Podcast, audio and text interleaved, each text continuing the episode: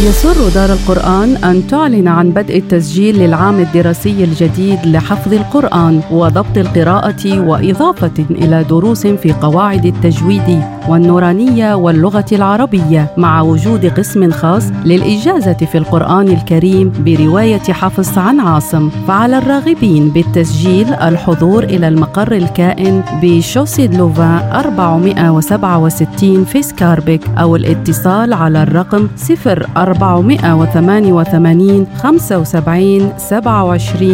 87 Du 10 au 17 octobre, ne ratez pas l'action Moulinex. Cookéo, Moulinette, Blender. Le deuxième produit Moulinex à moins 50%. Ça se passe partout, mais surtout dans vos médiamarques de rue Neuve, Docs et Basilix. Voir assortiment et conditions en magasin.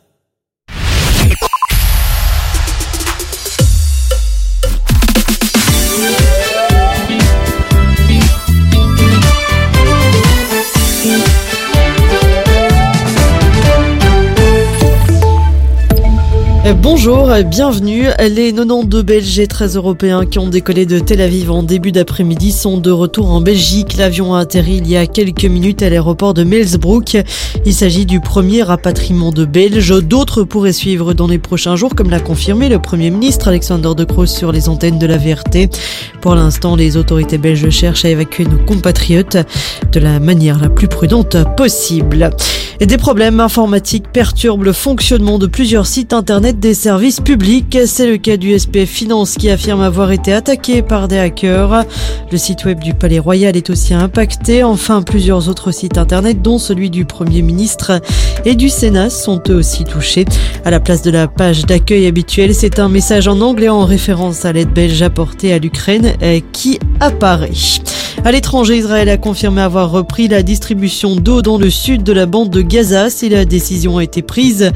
Euh, c'est notamment grâce au président américain Joe Biden qui est parvenu à conscientiser le premier ministre israélien Benjamin Netanyahu.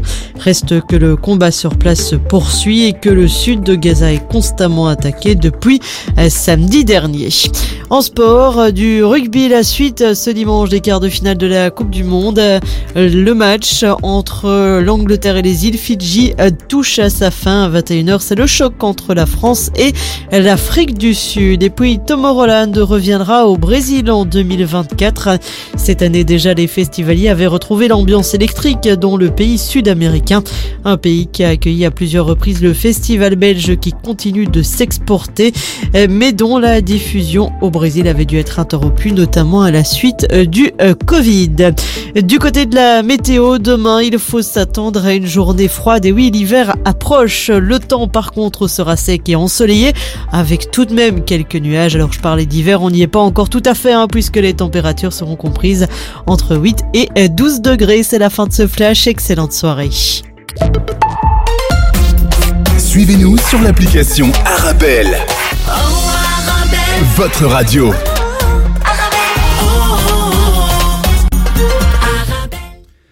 مستمعينا الكرام مرحبا بكم إلى حلقة جديدة من برنامج الشوط الثالث الذي يأتيكم كما المعتاد من إذاعة أرابيل كل أحد من السابعة إلى التاسعة. مساء وسعداء بلقياكم مستمعينا الكرام إدريس عمو ويوسف الخروبي في خدمة مستمعينا الكرام. يا كسي يوسف. طبعا بالتأكيد. إحنا موجودين كل أسبوع. وبهاي الساعة على مدار ساعتين من الوقت لخدمة مستمعين عبر أثير إذاعة أرابيل. رغم أن هذا الأسبوع يوسف يعني الدوريات المحلية عرفت يعني تأجيل أو وقت راحة لفسح المجال للمنتخبات لأن في هذا الأسبوع كتجرى يعني مباريات قوية بالنسبة لتصفية كأس الأمم الأوروبية 2024 صحيح. وكاين منتخب بلجيكا اللي هو منتخبنا الشياطين الحمر. نعم. غادي نرجعوا يعني النتائج ديال بلجيكا والصدارة ديالها ديال المجموعة. كذلك كانت في هذا الأسبوع حدث إفريقي كبير نعم يتعلق أكيد. بسحب قرعة كأس الأمم الإفريقية ساحل العاج 2023 المنتخبات العربية وقعت في مجموعات. هناك من يقول على أن مج يعني مجموعة متواضعة لكن في الكرة الإفريقية ليس هناك من ليس متواضع. هناك متواضع. كل منتخبات تأتي للتباري على اللقب وليس فقط المشاركة أكيد. والفرجة. كذلك سي يوسف الآن ودون من يعني كذلك أردت أن أشير إلى الضيوف اللي غيكونوا معنا يوسف طبعا، من بالطبع. خارج الأستوديو. من طبيعة الحال باش نناقشوا معهم يعني تواجد المنتخبات العربية. فمن المغرب غادي يكون معنا آه، النقيد والمحلل الرياضي آه، عزيز البلغيتي. من مصر غادي يكون معنا آه، مدرب حراس في نادي الزمالك المصري أحمد صلاح. نعم. من الجزائر غيكون معنا الناقد والمحلل الرياضي حمدي حذيفة. ومن تونس غيكون معنا كما المعتاد حبيبنا وصديقنا حبيب البرنامج. نعم بناني نبيل بناني ناقد ومحلل رياضي نعم. اذا يوسف الآن كما سلف الذكر غادي نمروا يعني مادام الدوري البلجيكي مولفين دائما يكون في الورقة الأولى لكن مادام آه، البطولة توقفت لفسح المجال لمنتخب بلجيكا للمشاركة في تصفيه كأس الأمم الأوروبية 2024 نعم. فمنتخب بلجيكا سي يوسف الآن شفنا حقق يعني ست انتصارات يعني لعب خمس جولات فعلا خمس انتصارات تعادل ولم يتعرض لأي هزيمة سجل 16 الهدف ودخل الشباك ديالو ثلاثة أهداف ويحتل المركز الأول ب 16 النقطة. متبوعا بمنتخب النمسا ب 13 نقطه ومنتخب السويد بست نقاط. اذا في, في رأيك ربما آه، في مرحلة معينة سي يوسف كان تخوف على أن بعض النجوم اللي غادرت منتخب بلجيكا كايدن أزار.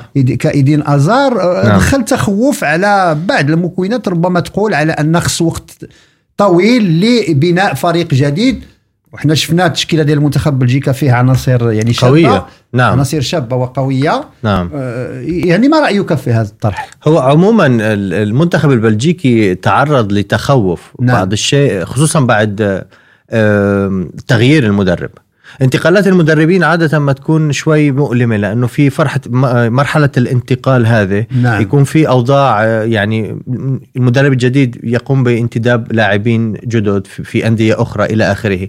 ولكن عموما المنتخب البلجيكي آه، والعناصر المتكونة بالمنتخب البلجيكي عناصر تلعب في أقوى الدوريات في العالم. نعم. يعني سواء كانت في إنجلترا أو في إسبانيا أو في إيطاليا إلى آخره إلى آخره. اذا المنتخب البلجيكي لديه عناصر قوية. وهذه العناصر آه، يعني تكون عادة آه، علامة فارقة في المباريات التي يخوضها المنتخب البلجيكي. وحتى لو تعرض لبعض الصعوبات في المباريات المباريات نعم. بشكل عام خصوصا في هذه التصفيات يعني آه، هو طالع لحد الآن في ناتج إيجابي. يعني خمس انتصارات من ست مباريات وتعادل واحد. يليه المنتخب النمساوي. المنتخب النمساوي منتخب قوي. على فكرة حتى المنتخب السويدي تفوق عليه منتخب بلجيكا في عقر داره في عقر داره لواحد ومنتخب نعم. النمساوي يعني هو مؤهل للتأهل عن هذه المجموعة مع المنتخب البلجيكي المنتخب البلجيكي يبقى منتخب قوي بالعناصر الموجودة عنده برغم تغيب دي بروين تعرضه للإصابة منذ فترة وتيبو دي كورتوا وتيبو كورتوا. رباط صليبي وإيدن أزار الذي آه، أوقف الكرة كليا إلى نعم. برغم ذلك ما زال هناك عناصر يعتمد عليها المنتخب البل- البلجيكي مثل لوكاكو الذي ما زال يلعب في قلب الهجوم أو دوكو اللاعب الذي يلعب في آه، خط هجوم نادي مانشستر آه، سيتي حاليا. آه، استقطبه جوارديولا وهو لاعب جيد جدا.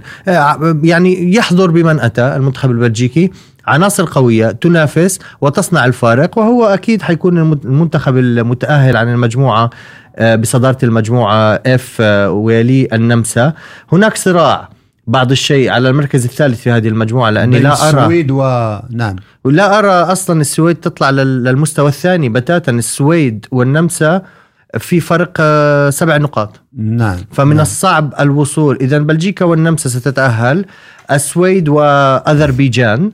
سيلعبوا على المستوى الثالث الذي آه، يعني هو أفضل ثلاث مستويات في الثالث يتأهلون نعم، مباشرة, مباشرة. والبقية و- يلعبون نظام بطولة. السد. بالضبط نعم. للتأهل. ما المنتخب البلجيكي وضع جيد. آه، آه، شفنا المباراة ديالو أمام منتخب النمسا خارج القواعد.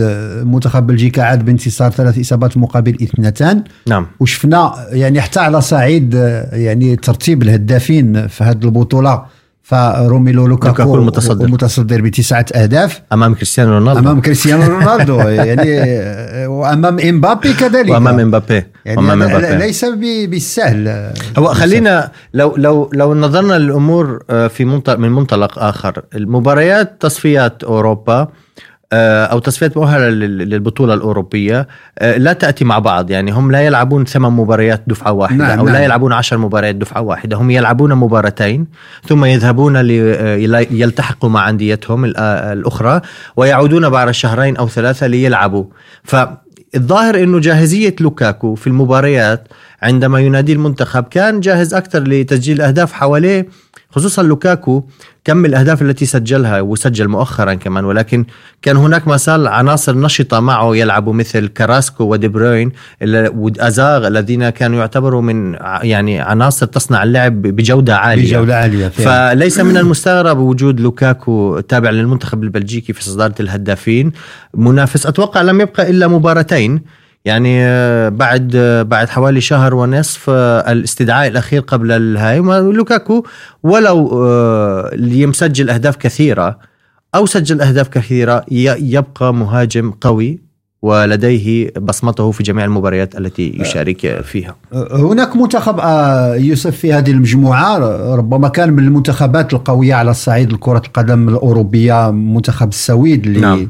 يعني كان دائما حاضر بقوة ليس فقط على صعيد آه، كأس آه، آه، يعني الأوروبية بل كذلك على صعيد كأس العالم يعني نعم. أنجب لاعبين كبار ويعني منظومه كرويه متطورة شفنا الأداء ديالو في هذه المجموعة يعني ما رقاش إلى مستوى ما كان ربما ينتظره وهو تفاجأ من المستوى النمساوي على كل حال نعم. المنتخب السويدي يمر في مرحلة انتقالية خصوصا بعد آه، غياب الجودة مع غياب إبراهيموفيتش. إبراهيموفيتش كان يعني لديه لديه ثقل كبير في في المنتخب النمساوي على مستوى السويدي عفوا نعم. على نعم. مستوى الهجوم. ما زال هناك لاعبين يلعبون في الدوريات الألمانية مثلا لديهم آه، الجودة العالية. ولكن المرحلة الانتقالية للمنتخب السويدي قد تأخذ بعض الوقت. العناصر المتواجدة عناصر شابة. يعني يتم البناء عليها للمستقبل. يمكن ما زال لديهم أمل في التأهل إلى هذه الكأس الأوروبية ولديهم أمل في آه، يعني إنجاب منتخب شاب لديه مستقبل رائع للكرة السويدية. ولكن كما ذكرتم آه، أستاذ إدريس فعلا المنتخب السويدي يعتبر يعني آه، خيب أملنا بعض الشيء أو ظن بالأداء المتواضع في هذه المجموعة. ليكن أداء متواضع المنتخب البلجيكي أوكي المنتخب البلجيكي قوي جدا ولكن مع المنتخب النمساوي كان يقدر إنه يعني كان بالإمكان أفضل مما كان مع المنتخب النمساوي. ولكن ما زال لديه أمل في التأهل عن هذه المجموعة. أه، بقي فقط حتى نعطي لكل منتخب طبعا. حقه منتخب أذربيجان وكذلك منتخب استونيا اللي ربما ما عرفناهمش في الخريطة الكروية ديال أوروبا منذ سنوات.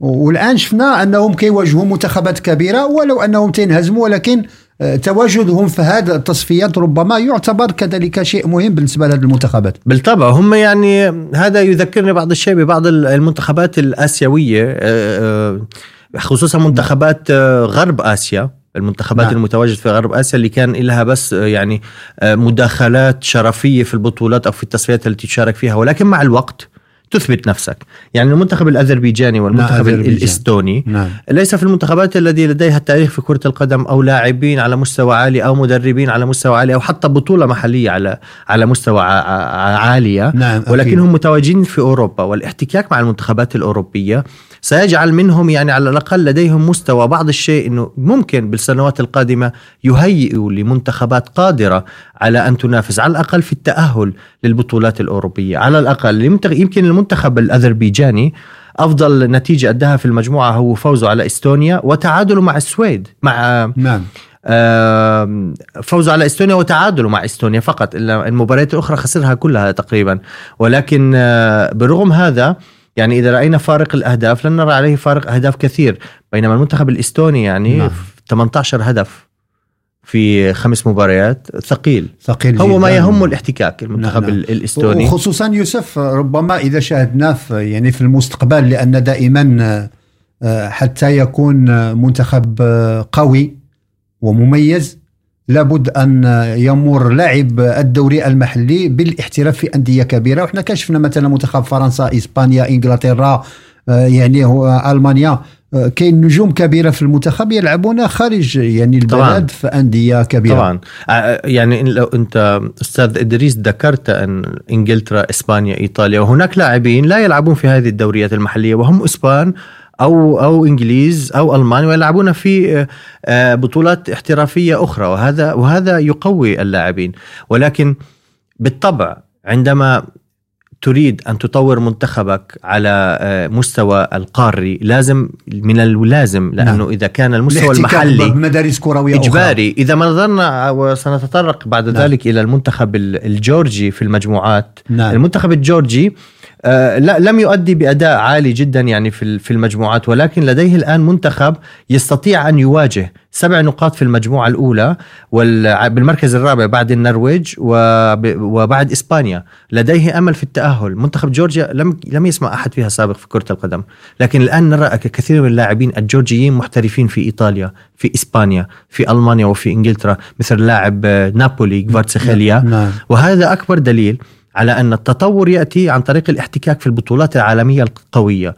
أنت يذهب اللاعب يتطور يحتاج يتم جذبه للمنتخب بعدين وهذا ما يحدث مع المنتخبات العربية في شمال أفريقيا منتخب المغرب كمثلا يعني كمثلا يعني التركيبه البشريه 90% كلها لاعبين خارج خارج يلعبون في في أقوى البطولات, في أقوى البطولات. العالمية نعم. ومنتخب المغرب صار منتخب عالمي الرابع على العالم في نعم. كأس العالم الأخيرة وأخذ الحادي عشر في التصنيف الأخير نعم. للفيفا اذا أكيد يوسف سنعود إلى الورقة في الفقرة الأخيرة بالنسبة لتصفيات كأس الأمم الأوروبية 2024 فتتحنا فقط هذه الورقة لأن آه، كان من المعتاد دائما نأخذ الدوري البلجيكي. نعم طبيعي. عوضناه بانجازات المنتخب البلجيكي على صعيد هذه البطولة. اذا مستمعي الكرام سنواصل معكم بقية الفقرات. نمر لحظه إلى استراحه غنائية ثم نعود لنواصل ابقوا معنا.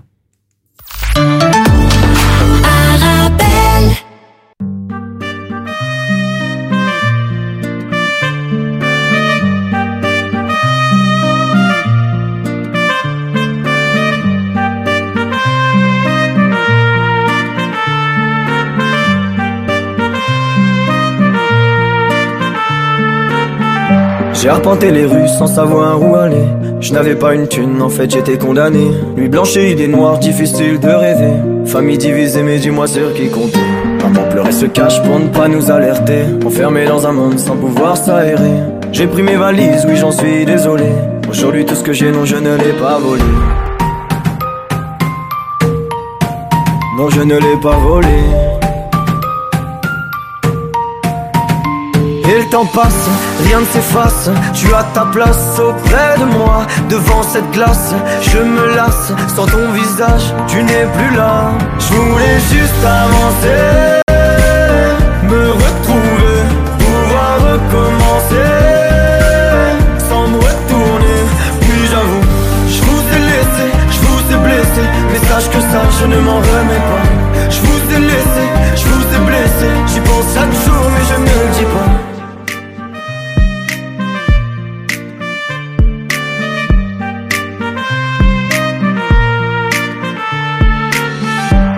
Manqué de temps, j'ai rien vu arriver. Si je n'ai pourtant problème d'adulte à gérer, j'ai pris les devants sans dire que je vous en voulais. Sans bruit en partant, j'ai laissé quelques regrets. J'ai toujours pris sur moi, je suis resté en retrait. Très peu de souvenirs, juste quelques portraits. Je me suis construit tout seul, non personne m'a aidé. Et aujourd'hui, ce que j'ai, non, je ne l'ai pas volé. Non, je ne l'ai pas volé. Et le temps passe, rien ne s'efface. Tu as ta place auprès de moi Devant cette glace, je me lasse Sans ton visage, tu n'es plus là. Je voulais juste avancer Me retrouver, pouvoir recommencer. Sans me retourner, puis j'avoue Je vous ai laissé, je vous ai blessé. Mais sache que ça, je ne m'en remets pas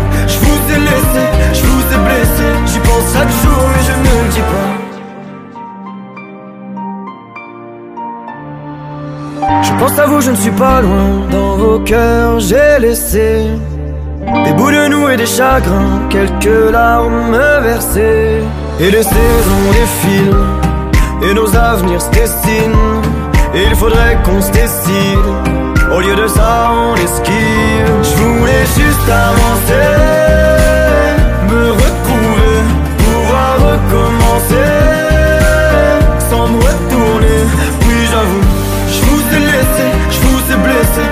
sache que ça je ne m'en remets pas. Je vous ai laissé, je vous ai blessé, j'y pense à dessous, mais je ne dis pas.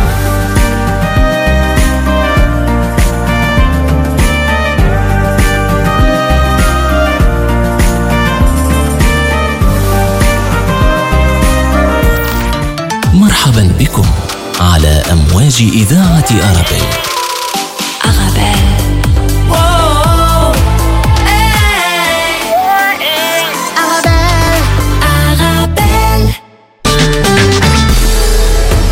مرحبا بكم عند أسواق سوس. إضافة للمواد الغذائية أجيو تكتشفوا مجزرة أسواق سوس. لحوم ودواجن بجودة عالية وبأثمنة جد مناسبة. زورونا على العنوان rue Blaes 218 222 من بروكسل. مجزرة أسواق سوس كترحب بكم ابتداء من 9 نوفمبر. Vous avez un bien immobilier à vendre ou à louer Une maison, un appartement, un immeuble ou un commerce Et vous souhaitez en obtenir un prix juste Brickman est l'agence qu'il vous faut. Brickman est une agence immobilière connue et reconnue pour son professionnalisme et qui fait le pont entre votre bien immobilier et les candidats intéressés. Un agent Brickman se déplace chez vous pour une estimation gratuite de votre bien. Prenez rendez-vous en appelant au 02 219 19 96 ou via le site brickman.be. Brickman, le professionnel de la brique.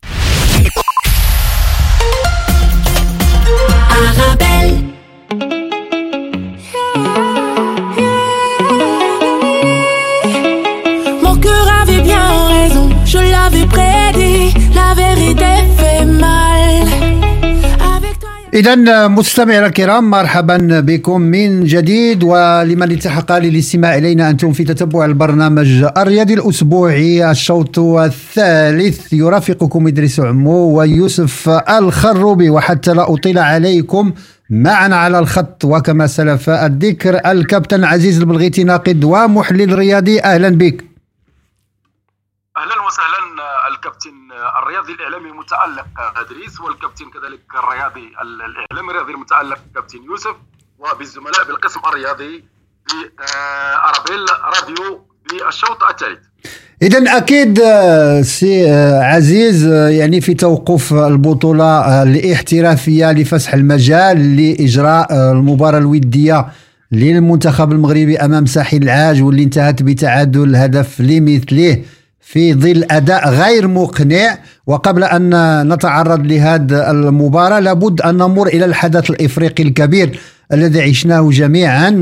الأمر يتعلق بعمليه سحب قرعة كأس الأمم الإفريقية 2023 اسود الأطلس وقعوا في المجموعة السادسة إلى جانب منتخبات الكونغو الديمقراطية زامبيا وتنزانيا. هناك من يعتقد على أنها مجموعة متواضعة.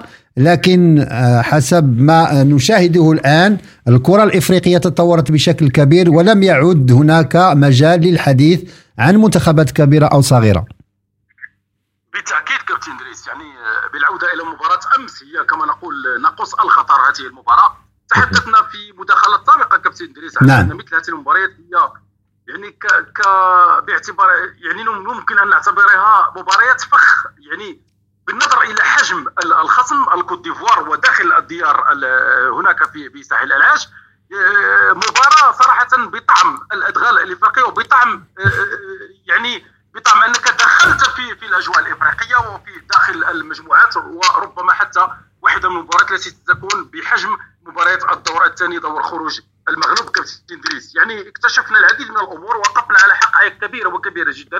هي أن لا ننساق وراء وراء تلك ال ال ال ال النشوة نشوة الفوز وما بعد ما بعد الإنجاز التاريخي هناك في كأس العالم. في قطر 2022 النسخة الماضية لكأس العالم. يعني يجب أن ننسى كل هذه الأمور. وليد ادكراكي مطالب بإعادة قراءه جميع الأوراق خصوصا على الجانب الذهني كان هناك شروط كبير جدا لاغلبيه اللاعبين. ربما كانت هناك بعض نقاط الضوء القليلة جدا. نايف اكرد على مستوى الدفاع. كان ربما قدم اداء محترما على مستوى خط الدفاع. نتحدث عن أمين عدلي لاعب المحترف في ليفركوزن. هناك في الدوري الألماني قدم واحدة من المباريات الجيدة مع المنتخب الوطني منذ التحاقه رسميا مع وتغييره للجنسية الرياضية. قدم مباراة محترمة على المستوى الفني والبدني. كذلك باقي اللاعبين كابتن دريس باستثناء الكعبي الذي دخل في اخر أنفاس اللقاء وسجل خطف هدف التعادل بطريقة ماكرة وبطريقة الحس بطريقة الهداف الماكر وهذا ما نحتاجه في الادغال الإفريقية بقي اللاعبين شروط ذهني كبير اخطاء في التمرير اخطاء في استلام الكرة اخطاء في التمركز يعني وكأني بفريق آخر يعيد البناء من جديد يعني شيء عجيب جدا على مستوى نعم. التركيبه البشريه لوليد ربما هناك عناصر يجب المناداة عليها. كابتن دريس يجب نعم. ان ان نكون صرحاء مع بعضنا البعض. سفيان رحيمي واحد من اللاعبين الذين يستحقون نعم. حمل القميص الوطني وله دراية وله إمكانيات نعم. مع على مستوى المنتخب المحلي وعلى مستوى كذلك الرجاء البيضاوي لما كان لاعبا في الرجاء يعني واحد من اللاعبين الذين يستحقون حمل القميص الوطني. لاعب يأخذ دائما آه، يفوز بجائزة لاعب الشهر هناك في الدوري الإماراتي مع العين الاماراتي يقدم أفضل المستويات وأخذ آه، يعني فاز بأفضل محترف آه، هناك في الدوري الإماراتي. يعني أمور يجب أن تعاد فيها النظر وربما في تكون في صالح المنتخب المغربي. كابتن كابتن عزيز كابتن عزيز عذرا على المقاطعة. ألا ترى ألا ترى أن عدد الكبير الأعداد الكبيرة من المواهب المحترفة في الخارج في في خارج يعني في أوروبا هي كانت أحد أسباب عدم مناداة لاعبين آخرين على مستويات عالمية أو مستويات جيدة في كرة القدم في الدوريات العربية لأن هناك زخ للمواهب المغربية التي تلعب في الدوريات الأوروبية. وهذا بحد ذاته يكون أحد العناصر الذي تحول من دون استقطاب لاعبين آخرين من الدوريات المحلية أو الدوريات العربية في منطقة المغرب العربي أو أو الشرق الأوسط.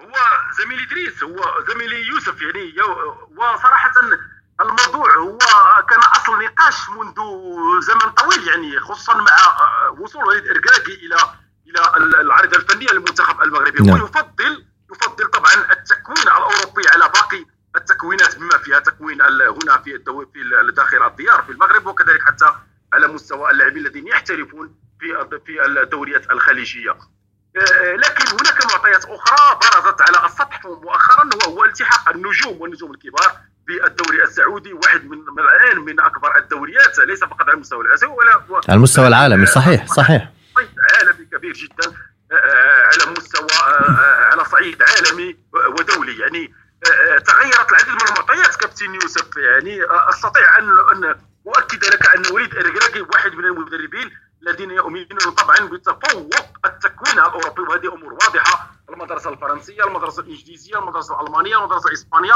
نعم. المدرسة الإيطالية. يعني المدرسة المدرسة الهولندية كذلك. الهولندية صحيح. جدا على مستوى التكوين. هذه هذه هذه مسائل يعني من المسلمات لا نقاش فيها. طيب كابتن كابتن عزيز الا ألا ترى أيضا أن عادة المنتخبات التي تؤدي بطولات رائعة. وهذا هذا المثال حدث مع منتخبات كثيرة على مستوى العالم سواء كان منتخب فرنسا أو إيطاليا.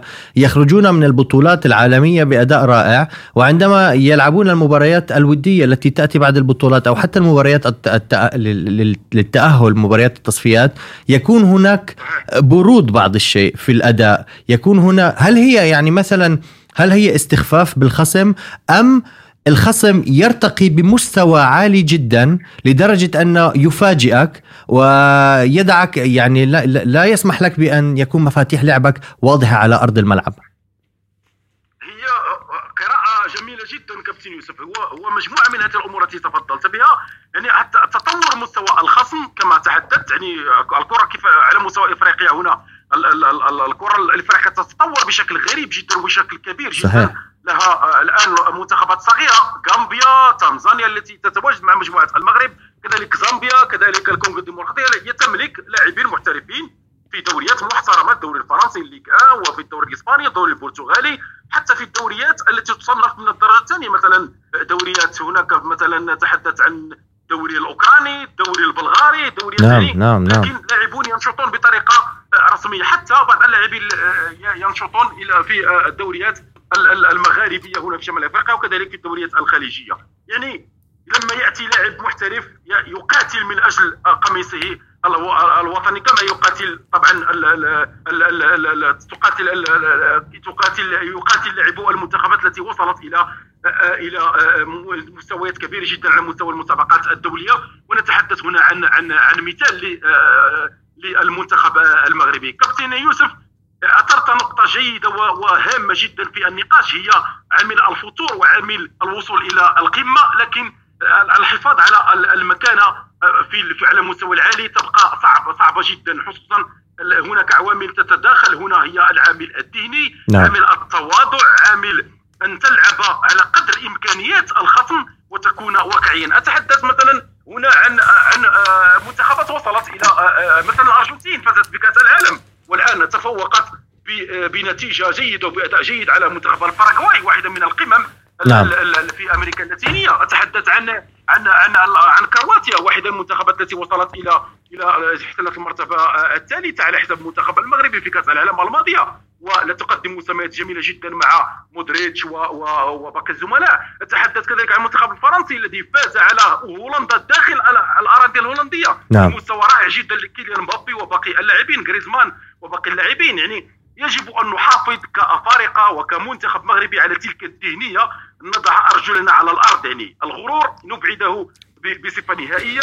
وهناك أمور ذهنية وأمور كذلك داخل مستودع الملابس. كما تحدث الاستهتار بالخصم يجب ان ان ان, أن نطرد هذا العامل عامل الاستهتار. وكذلك عامل ال ال يعني من يستحق حمل القميص الوطني عامل الجاهزية. وأظن أن وليد الركراكي مباراة الأمس كابتن يوسف لن تمر مرور السحاب ولن تمر مرور الكرام بل ستكون لها تغييرات كبيرة جدا على مستوى مستودع الملابس وعلى مستوى التعامل مع اللاعبين آه، آه، إيه. أمس رأينا وكأني بمباراة أمس حقبه واحد لوزيتش أنا تخيلت أن واحد لوزيتش نعم. من يملك الأمور؟ اذا كابتن عزيز يعني بعد هذا النقاش حول المباراه الوديه لاسود الأطلس والتي تعادل من خلالها مع ساحل العاج هدف لمثله نمر الآن إلى نتيجة سحب القرعة. المنتخب المغربي وقع في المجموعة السادسة وهي المجموعة الوحيدة التي نجد فيها ثلاث منتخبات سبق لها أن فازت بكأس أمم إفريقيا.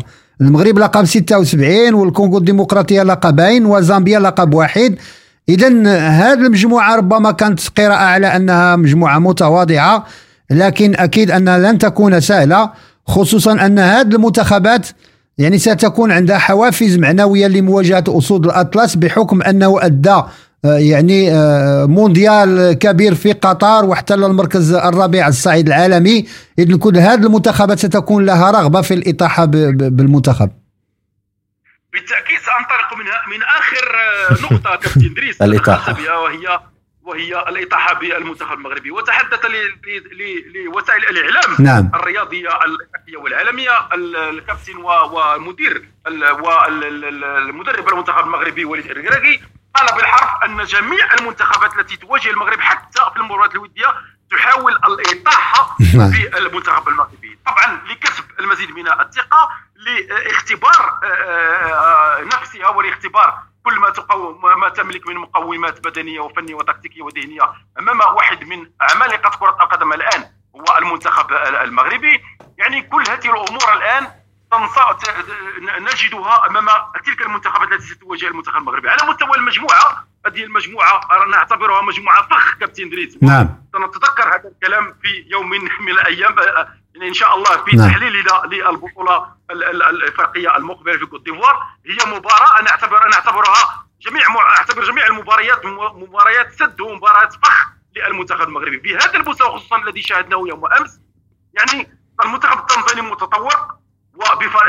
يعتمد على كثير من اللاعبين. مثلا من فريق نعرف جيدا الكرة التنزانية من خلال سيمبا التنزاني يقدم مستويات جميلة ويشارك باستمرار في مسابقات الإفريقية. نعم. آه، محترمة على المستوى الإفريقي. كذلك آه، آه، نتحدث عن منتخب على المنتخب الزامبي برفقة هيرفيرونار سابقا فاز بنسخه نعم. كأس إفريقيا للأمم عن جدار واستحقاق. نتحدث كذلك عن منتخب كونغو الديمقراطية واحد من المنتخبات الجيدة والجيده جدا تملك عناصر تحترف على مستوى الدوري الخليجي وكذلك دوريات آه، أوروبية. أوروبية. هنا بالخصم نهائيا يعني. آه، كابتن دريس مجموعة أنا لا اعتبرها متوازنة.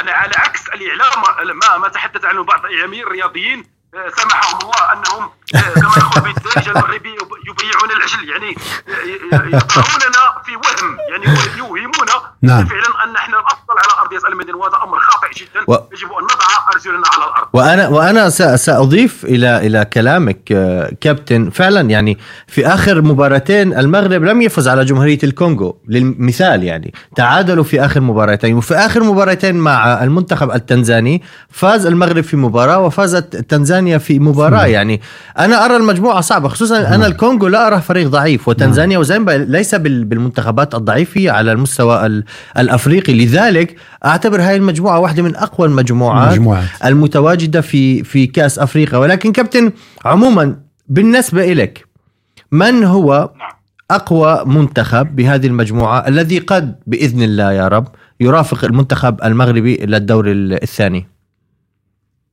طبعا أنا ارشح ارشح المنتخب آه، الكونغو منتخب الكونغو الديمقراطية.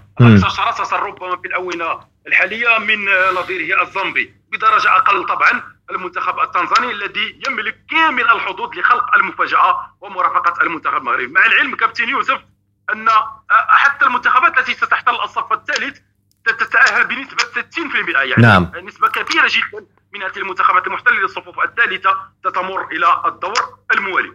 اذا كابتن عزيز البلغيتي من المغرب نشكرك بتواجدك معنا ونضرب لك موعدا في يعني مواعيد رياضية مقبلة خصوصا كأس إفريقيا الأمم التي هي على الأبواب. شكرا كابتن شكرا. كامل الشكر والتقدير كابتن يوسف وكابتن دريس. طبعا القادم أفضل. نتمنى كامل التوفيق للمنتخب المغربي. نعم. إن شاء الله. وكذلك المستمعين الكرام من أرابيل راديو من هناك من بلجيكا. شكرا لك اذا مستمعينا الكرام تتبعتم معنا مداخلة الكابتن عزيز البلغيتي ناقد ومحلل رياضي من المغرب في موضوع آه، المجموعة السادسة التي يتواجد بها المنتخب المغرب من منافسة كأس الأمم الإفريقية 2023 بساحل العاج وكذلك لتحليل مباراة الودية التي جرها أسود الأطلس أمام منتخب ساحل العاج إذا المستمعين الكرام سنواصل من طبيعة الحال هذه الجلسة الرياضية لكن نمر اللحظة إلى استراحة غنائية ثم نعود لنواصل ابقوا معنا.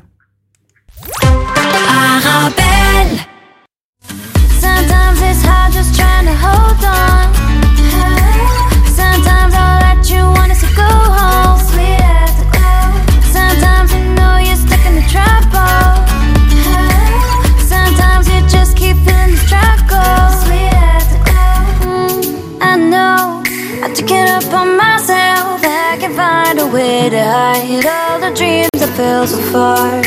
Hey, hey, I know I took it up on myself. I can find a way to hide all the dreams I fell so far away.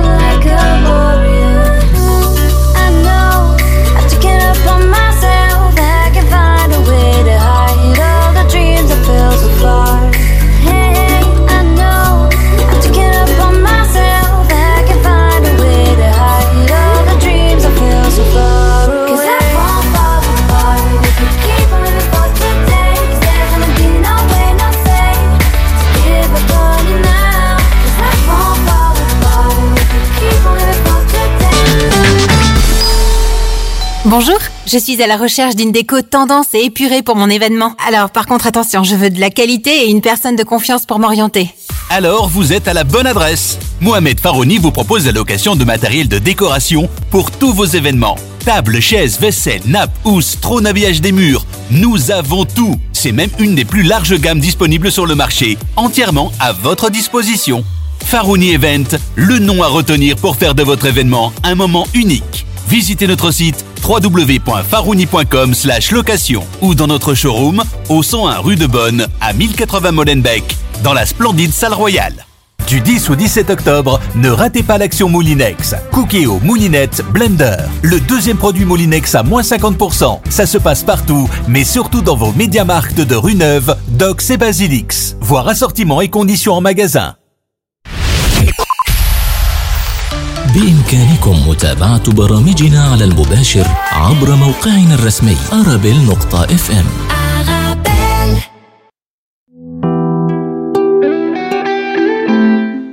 إذا مستمعينا الكرام مرحبا بكم من جديد ونواصل معكم جولتنا الإفريقية والمناسبة آه، نتيجة سحب قرعة كأس الأمم الإفريقية لكرة القدم التي جرت بساحل العاج. والتي كشفت عن خصوم أو منافسي آه، المنتخبات العربية. وحتى لا أطيل عليكم معنا الخط من تونس آه، الكابتن نبيل بنني ناقد ومحلل رياضي. أهلا بك.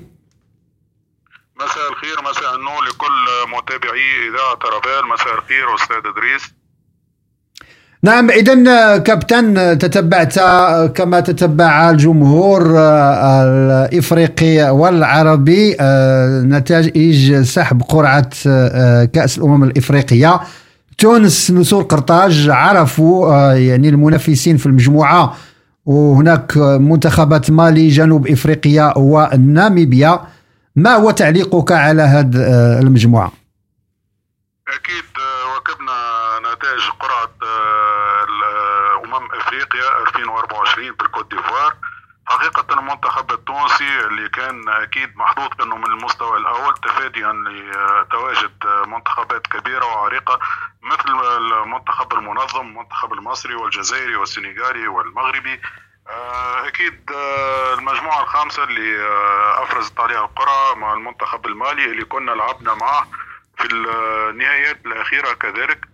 ومنتخب جنوب افريقيا ومنتخب ناميبيا. بالنسبة للمجموعة نعتبرها مجموعة يعني محترمة. مجموعة ما هيش سهلة وما هيش صعبة أيضا في آن واحد.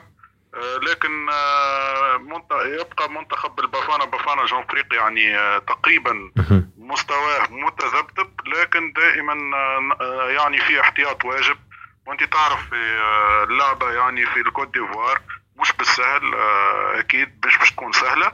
وكذلك المنتخب الناميبي اللي يعتبر آه، كذلك منتخب ممكن قادر على أحداث المفاجأة يعني خلينا نقول آه، مجموعة متوازنة نسبيا وإن شاء الله يمر منها المنتخب التونسي ويتخطاها إن شاء الله. كابتن نبيل آه، المنتخب التونسي في آخر مباراة ودية له مع كوريا الجنوبية خسر اللقاء بأربع أهداف مقابل لا شيء. آه، هل هذه الخسارة تعتبر بعض الشيء آه، ستعتبر صعبة أو يعني هل سيكون هناك معطيات أخرى للتحضيرات المنتخب التونسي بالنسبة ل... ل... للبطولة الأفريقية القادمة؟ خصوصا وأن يعني من المستغرب أن المنتخب التونسي حتى لم يسجل ولا هدف وتلقت مرماه أربع أهداف مع منتخب كوريا الجنوبية. آه، شكرا على السؤال بالنسبة للمباراة الودية ضد كوريا الجنوبية إحقاقا للحق. هي خيبة آه، آمال كل الأحباء آه، في تونس وكل حتى المحللين والناقدين الرياضيين. يعني خيبة بأتم معنى الكلمة لأنه النتيجة كانت ثقيلة وأربع أهداف آه، يعني سجلت كلها في شوط واحد وهو الشوط نعم. الثاني. صحيح. وما عرف أكيد في العالم الرياضة أنه الشوط الثاني هو شوط المدربين. لكن للأسف الشديد يعني خلينا نقول فشل المدرب جلال القادري آه، مع المنتخب في في الشوط الثاني فشل في التغييرات فشل في كل شيء. حتى الخطة خلينا نقول اللي دخل بها المباراة اللي هي ثلاثة أربعة ثلاثة آه، ما أعطتش أكلها آه، رينا فيها يوسف المساكني كرأس حربة. رينا فيها ثلاثة يعني في المحور ثلاثة لعيبة اللي مش متعود بها كثير المنتخب التونسي المنهج التكتيكي هذا. لكن للأسف الشديد يعني آه، خلينا نقول مع أيضا نقطة استفهام كبيرة في المنتخب وهي حراسة المرمى. لأنه حقيقة مردود الحارس دحمان خلينا نقول خارج عن الموضوع وحتى آه، خروجه الموسم هذا واحترافه بالمملكة العربية السعودية. وتكبده عده أهداف في مع ناديه في في السعودية. ما خلاه أصلا أصبح احتياطي. والمحير في الأمر أنه آه، ما زال يعني يلعب كأساسي وما زال الناخب الوطني مرسمه كأساسي في كل المباريات وخصوصا في المباراه هذه لعب مباراة كاملة. وكان متسببا على الأقل في هدفين أو ثلاثة كان سبب فيهم. مع أيضا تراجع المدافع الياس مرياح كذلك في مردوده وهدف ضد مرماه مع مردود هزيل للدفاع. حقيقة عدة نقاط استفهام من خلال هذه المباراة خصوصا يوم الثلاثاء عندنا مباراة ثانية مع المنتخب الياباني. اليابان صح. لا تقل أكيد صعوبة على المنتخب الكوري. وأيضا في سؤال آخر محير لماذا نحضر مع منتخبات اسيويه ونحن يعني ذاهبين إلى صحيح هذا كان سؤالي القادم ومنتخبات أفريقية. وأنت تعرف يعني اللعب الآسيوي خصوصا كوريا واليابان غير المنتخبات الأفريقية تماما. صحيح. أكيد كابتن آه، يعني لكون الكرة الإفريقية تعتمد على يعني الاحتكاك البدني القوة البدنية الحضور الذهني الاندفاع آه، هذه أجواء إفريقية صعبة جدا. آه، ذكرت يعني تحدثت عن حراسة المرمى وهذا فعلا طرحت سؤال عليك يعني في الموسم الماضي يتعلق دائما بحراسة المرمى للمنتخب التونسي بحيث عودتنا الكرة التونسية دائما تنجب حراس كبار. وكان يعني يلعبوا كأس إفريقيا آه، للأمم لنسختين أو ثلاث أداء رائع آه، يعني انطلاقا نعم. من الحارس عتوقاب ومنيجل شكري الواعر هادو كلهم كانوا حراس كبار نعم. الآن آه، ربما شباك المنتخب التونسي لم تستقر على حارس كبير كما تعودناه في في الكرة التونسية هو حقيقه في الحقيقة هو في حارس خلينا نقول كان قادر على إعطاء نعم. الاضافه للمنتخب التونسي هو معز حسن الحارس النادي الإفريقي حاليا. الحارس هذا متكون في فرنسا متكون يعني خارج تونس. آه، يعني ماخذ تكوين كبير ولاعب كان ناشط آه، في أوروبا. آه، كان معناه بالإمكان أفضل مكان لأنه كان اعتقاد كل الأحباء إنه راح يتم ترسيمه كحارس أول المنتخب مباشرة بعد التحاقه بالنادي الإفريقي، لماذا التحق بالإفريقي عشان يلعب أكثر مباريات وعشان يكون أساسي؟ نعم. كان هذا الأمر مع النادي لكن للأسف الشديد لم يحظى باهتمام الناخب الوطني أو كترسيمه كحارس أول.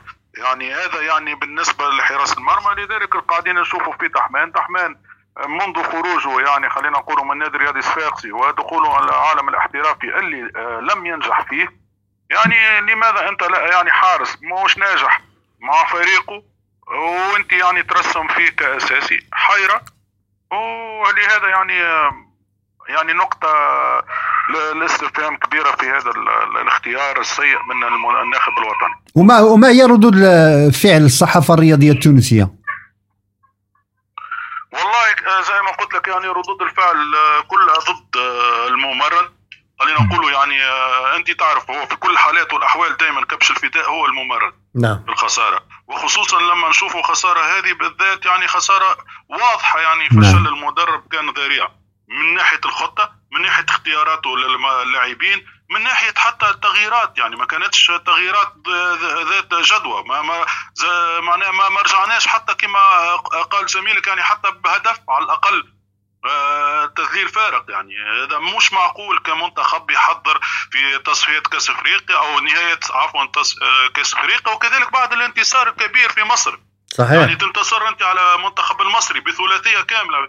في في القاهرة ثم يعني آه، ضد كوريا الجنوبية هذا الفشل الكبير يعني حقا الحق الأمور كلها ما ما كانت يعني مثل ما أراد الأحباء ومثل ما كنا نتوقع أصلا. طيب كابتن نبيل لو لو نفرض مثلا إنه لا سمح الله وتعرض المنتخب التونسي لخسارة في المباراة الودية القادمة ضد ضد المنتخب الياباني الذي تبقى هناك علامات استفهام كما ذكرت حول اختيار منتخبات آسيوية آه، للعب وأنت تحضر لتصفيات أفريقيا لكأس العالم وبطوله أفريقيا القادمة.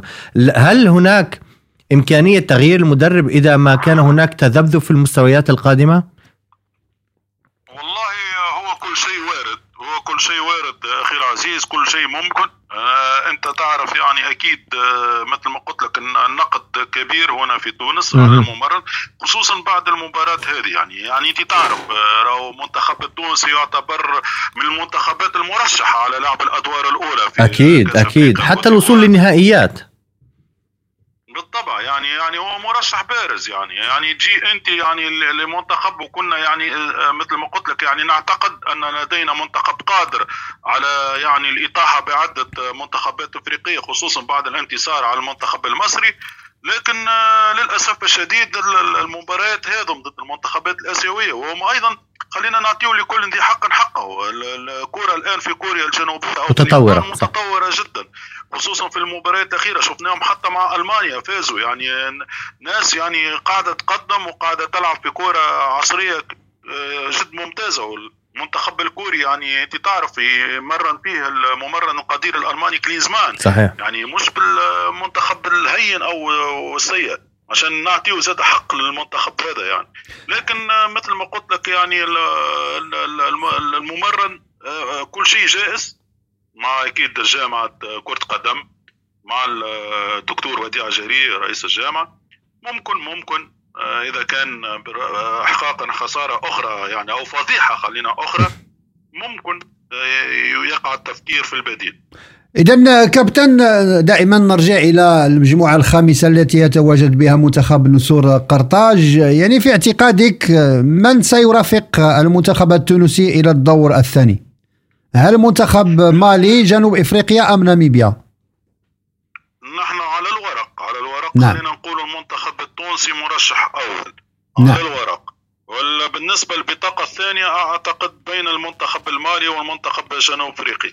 يعني أنا ما أعتقدش منتخب جنوب إفريقيا يعني باش يكون آه، سهل الميراث في نهاية كأس أفريقيا وكوت ديفوار. هذا اعتقاداتنا آه، بالنظر إلى مردود الانديه آه، أكيد أندية جنوب أفريقيا اللي قاعدين نشوف فيهم في رابطه الأبطال أو في كأس الكاف. يعني أعتقد تواجده ممكن باش يكون منافس الرقم اثنين بالنسبة للبطاقة الثانية للعبور.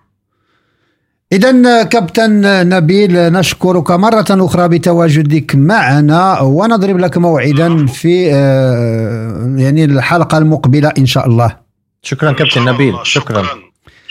إذا مستمعينا الكرام ربما سنعود إلى قراءة في يعني المجموعات الست التي أسفرت عنها قرعة كأس الأمم الإفريقية 2023 بساحل العاج. فبالنسبة للمجموعة الأولى يتواجد فيها منتخب مصر غانا الرأس الأخضر والموزمبيق. في المجموعة الثانية ساحل العاج نيجيريا غينيا الاستوائية وغينيا بيساو. في المجموعة الثالثة السنغال الكاميرون غينيا غامبيا. المجموعة آه، الرابعة الجزائر بوركينا فاسو موريتانيا وأنغولا. في المجموعة الخامسة تونس مالي جنوب إفريقيا ناميبيا. وفي المجموعة السادسة المغرب الكونغو الديمقراطية زامبيا وتنزانيا إذا مستمعينا الكرام نمر اللحظة إلى استراحة غنائية. ثم نعود لنواصل. ابقوا معنا.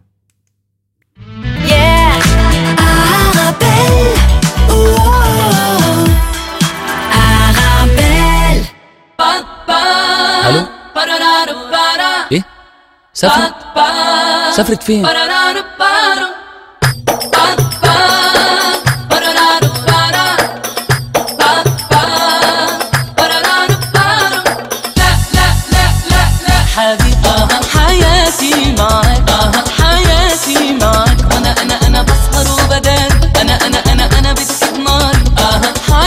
حياتي معاك حياتي معاك كده كده لما انت بتهواني كده كده تشغلني وتنساني. يا سقيني الويل في هواك. ومدوب قلبي معاك.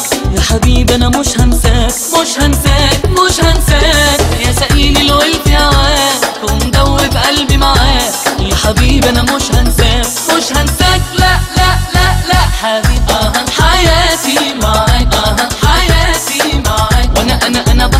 kadar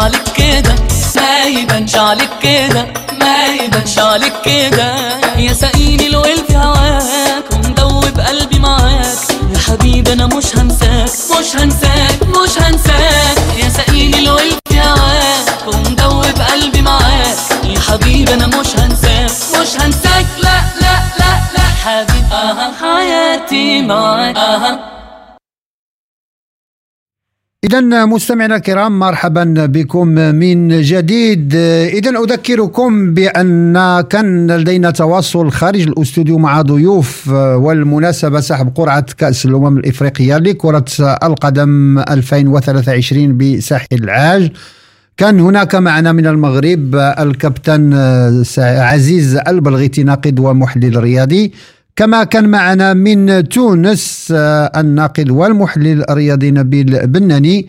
وبعد قليل سنربط الاتصال بضيفنا من مصر. الأمر يتعلق بأحمد صلاح مدرب بنادي الزمالك ومحلل رياضي. كما سيكون عندنا اتصال كذلك بالجزائر مع ضيفنا من هناك الكابتن حمدي حذيفة. ناقد ومحلل رياضي.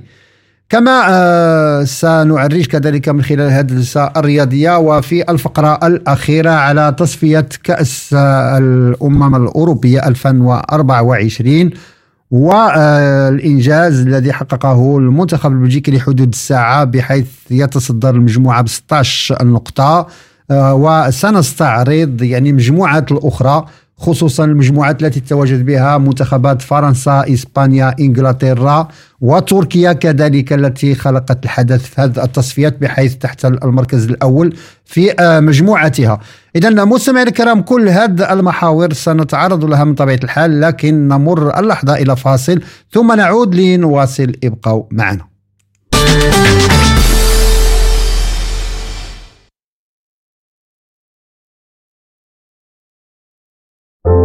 Toujours, tout le temps, partout.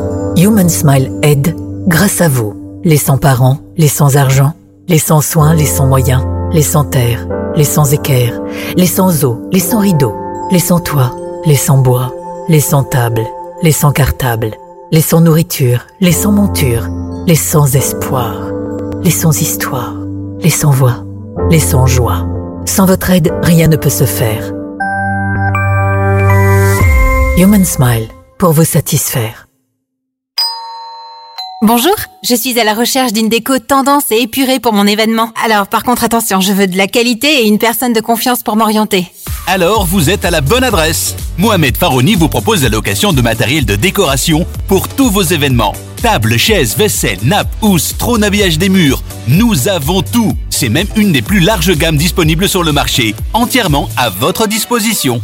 Farouni Event, le nom à retenir pour